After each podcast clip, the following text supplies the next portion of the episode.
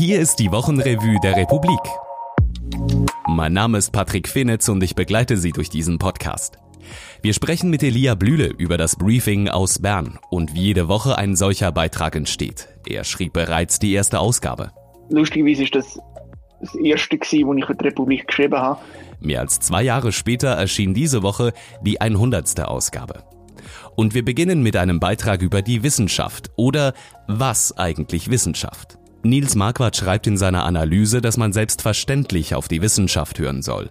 Doch seit dem Aufkommen des Populismus stellt sich die Frage, wie auf Wissenschaft zu hören ist. Und das hat sich jetzt in der Corona-Krise natürlich nochmal ähm, auch verstärkt, dass man sagt, okay, Leute, hört auf die Virologen, hört auf die Biologen, hört auf die Institutionen und folgt nicht irgendwelchen äh, Verschwörungstheoretikern. Und das ist natürlich vollkommen richtig, grundsätzlich.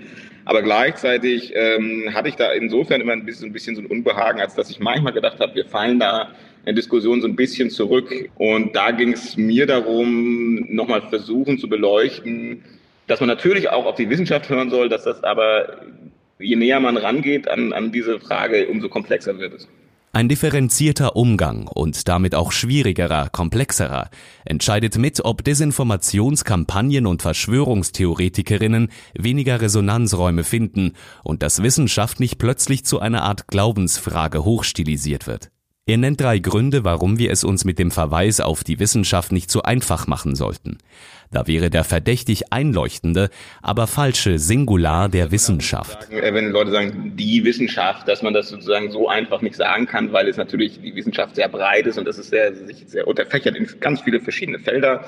Ähm, was natürlich insofern dann wichtig ist, weil zum Beispiel, ähm, wenn man, wenn man sagt, ich, äh, auf, ich berufe mich auf die Wissenschaft, kann es sein, dass Virologen sozusagen eine ähm, eine bestimmte Erkenntnis haben und auch einen, einen Konsens wissen, dass das zum Beispiel aber auf eine ähnliche Frage bezogen ähm, andere Naturwissenschaftler oder auch Soziologen zu einem ganz anderen Erkenntnis kommen. Selbst und gerade wenn man sich auf das System Wissenschaft beruft, lässt sich in der öffentlichen Debatte derzeit eine Art Kollateralschaden feststellen. Und zwar insofern, als dass wir nicht vergessen dürfen, dass ähm, gerade Verschwörungstheoretiker, aber auch Desinformationskampagnen und so weiter, dass die einfach nicht in einem klassischen Sinne nicht wissenschaftlich arbeiten, sondern im Gegenteil versuchen die oft Wissenschaft mit wissenschaftlichen Mitteln zu unterlaufen. Das heißt, ähm, ich habe das am Beispiel der Tabakindustrie gemacht oder an den, an den Wissenschaftlern, die mit der Tabakindustrie gearbeitet haben in den 50ern und 60ern, ähm, um eben zu verhindern, dass es Rauchverbote und so weiter gibt. Und die haben sozusagen die Krebsforschung nicht einfach gesagt, das stimmt alles nicht, sondern die haben gesagt, wir brauchen noch mehr Daten, wir brauchen noch mehr Forschung und solange wir das nicht haben,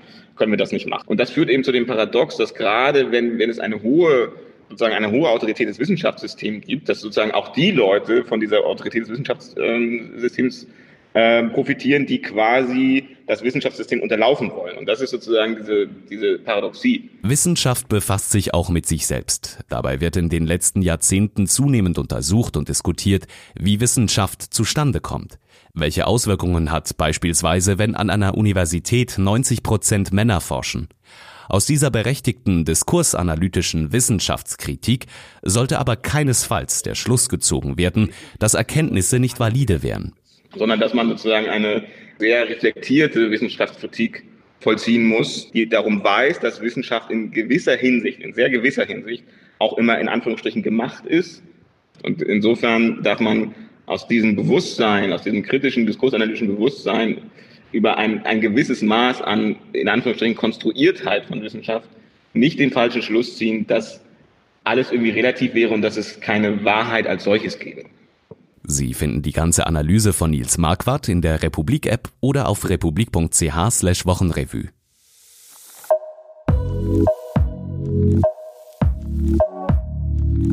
In zehn Minuten kann sich die gewillte Leserin mit dem wöchentlichen Briefing aus Bern informieren, was den Schweizer Politbetrieb beschäftigt. Eben erschien die 100. Ausgabe.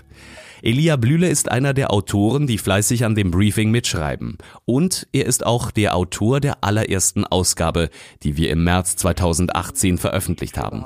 Ich bin damals äh, mit der zweiten Woche vom Bestehen von unserer Publikation bin ich gerade noch in der Ferien und habe das aus der Ferien geschrieben. Ich war irgendwann in den Bergen gewesen. Es war ein riesiger Stress gewesen, weil wir haben gar nicht so wirklich gewusst, was wir machen wollen. Es ist eigentlich die Idee bestanden, wir machen jetzt ein Briefing.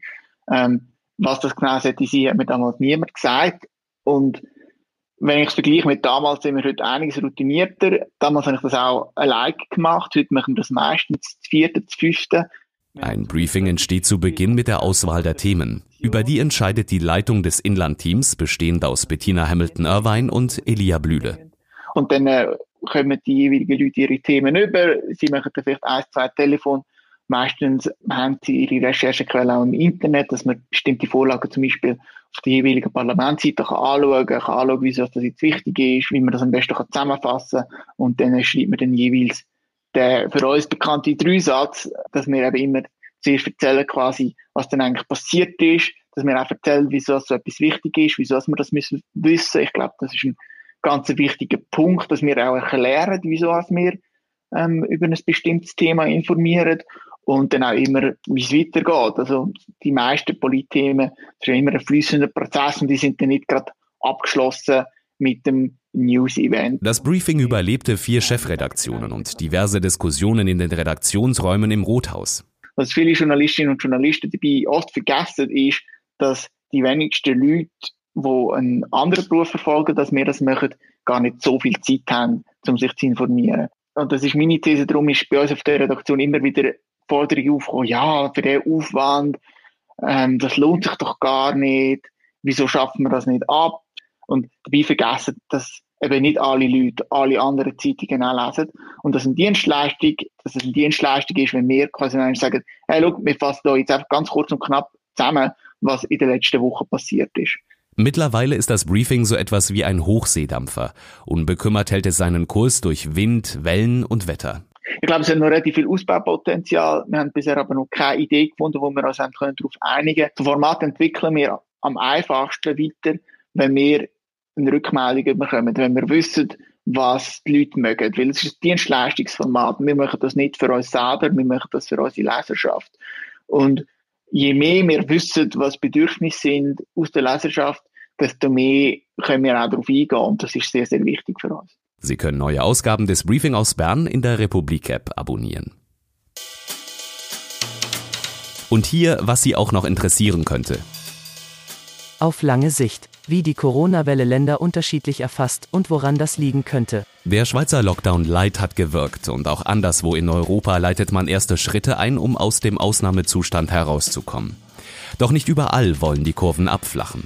Im Datenbriefing auf lange Sicht analysiert Marie-José Colli, was die Kurven überhaupt aussagen können und blickt dorthin, wo die Todesfälle pro Tag deutlich zurückgehen, wo sich zumindest Hoffnung abzeichnet und dorthin, wo die Kurve ein zweites Mal steigt. Die Corona-Krise wurde direkt auf uns abgewälzt. Von Applaus allein kann man nicht leben und auch keine Überstunden kompensieren. Was an sich einleuchtet, führte am Ende dazu, dass in Zürich am 1. Mai eine Intensivpflegerin verhaftet wurde, die gegen die Missstände im Gesundheitswesen protestierte. Schon vor Corona herrscht Notstand, sagt sie Daniel Rieser, und sie erzählt ihm, warum ihr unter dem herrschenden Regime schon vor der Zeit nach Corona graut. 13 Tage zwangsfixiert. Brians Ärzte vor Gericht. Im Sommer 2011 wird Brian nach zwei Suizidversuchen im Gefängnis in die psychiatrische Universitätsklinik Zürich eingeliefert, wo man ihn mit einer Sieben-Punkte-Fixierung ans Bett fesselt und ihm einen Cocktail aus zehn Medikamenten in teilweise außergewöhnlich hoher Dosis verabreicht. 13 Tage bleibt Brian zwangsfixiert. Seinen 16. Geburtstag verbringt er angebunden und sediert. Dass gegen die Ärzte überhaupt eine Untersuchung geführt wurde, war für Bryans Familie ein jahrelanger Kampf. Jetzt erhebt die Staatsanwaltschaft Anklage gegen den damals behandelnden Arzt und seine Vorgesetzten, gestützt auf nichts Geringeres als den Europäischen Antifolterausschuss. Homemade in Germany. Nach drei rechtsextremen Anschlägen in nur neun Monaten führt kein Weg mehr vorbei an der Feststellung, Deutschland hat ein Problem und es manifestiert sich immer gewalttätiger. Solmas Korsant hat sich auf die Reise gemacht zu unseren verwundeten Nachbarn, um alles besser zu verstehen.